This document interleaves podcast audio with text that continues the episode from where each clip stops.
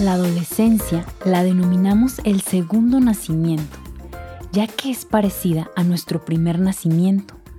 Llegamos al mundo con una bomba de vitalidad para desplegar nuestra potencia. Solo observemos la fuerza de un bebé al llorar o al succionar el pecho de mamá. La adolescencia pone en evidencia la infancia del individuo. Es una continuación, por lo que tenemos dos panoramas ante el deseo de exploración innato de bebé, nos restringieron y reprimieron o nos acompañaron y apoyaron en dar cauce a esta potencia. Si no encauzaron esa potencia en el amor, satisfaciendo nuestras necesidades, hemos vivido con violencia, hostilidad o represión nuestra infancia. Así que toda esta obligación por adaptarnos al mundo adulto restricción, desamparo, incomprensión, represión, violencia, se fue acumulando como una olla de presión para surgir en nuestra adolescencia, apareciendo alrededor de los 14 a 21 años.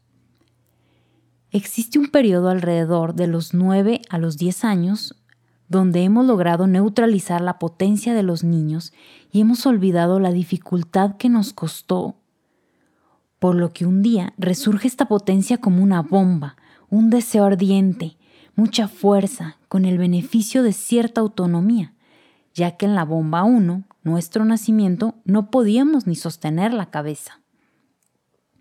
Por lo que los padres nos preguntamos, ¿qué le pasó a nuestro hijo? Y así pasamos a definir la adolescencia como la época de la apatía, egocentrismo, rebeldía y rareza por lo que preparamos nuestras mejores armas para combatirla y someterlos. Estamos llenos de prejuicios sobre ella, pero les quiero afirmar que no debería de ser así.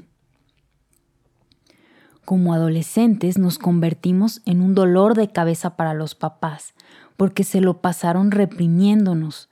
Nuestros anhelos, despliegues, sueños los han desoído con hostilidad y sin lugar en el mundo de los adultos.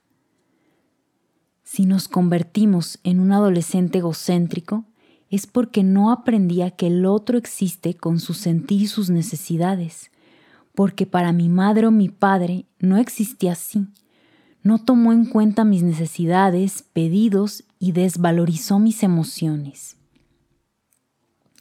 Si somos adolescentes tímidos y reprimimos nuestros deseos, puede ser que hayamos sufrido abuso emocional, estar desde niños pendientes de las necesidades de mamá, suprimiendo las propias, nutriéndola, no llevándole problemas para que no se enoje porque ya tiene bastante sufrimiento.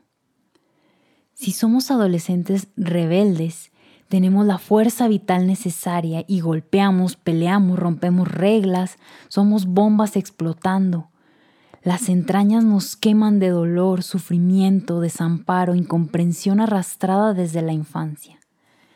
Ante un adolescente así nos alertamos más, ya que no es lo mismo un niño que podemos someter ante un berrinche que un joven de un 80 metros haciendo también un berrinche. tememos por nuestra integridad física, por lo que lo neutralizaremos incluso con medicamentos psiquiátricos ya que lo etiquetaremos de brote psicótico para tranquilizarnos y no tomar responsabilidad. Pero para entender esta última escena, tenemos que rebobinar toda la película para revisar desde la infancia qué venía pidiendo. Cada adolescente hará lo que puede para sobrevivir. Unos enfermarán, otros se anestesiarán con alcohol, drogas, tabaco, otros se deprimirán, otros se vincularán virtualmente porque es más sencillo. Otros mirarán pornografía, se unirán a bandas delictivas. Unos no tolerarán más y creerán que la única salida es quitarse la vida. ¿Se han preguntado por qué en plena juventud hay tantos suicidios? Aquí estamos entrando en profundidad a esta cuestión. Como padres tenemos una oportunidad extraordinaria o podemos también renovar esfuerzos para someterlos. es una oportunidad para enterarnos de lo que nuestro hijo quiere, nos ha pedido, dejó reprimido.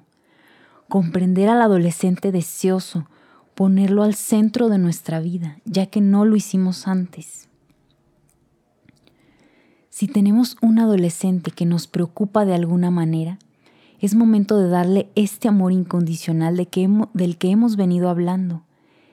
Es la última oportunidad que tenemos para resarcirlo y no sea un adulto profundamente lastimado.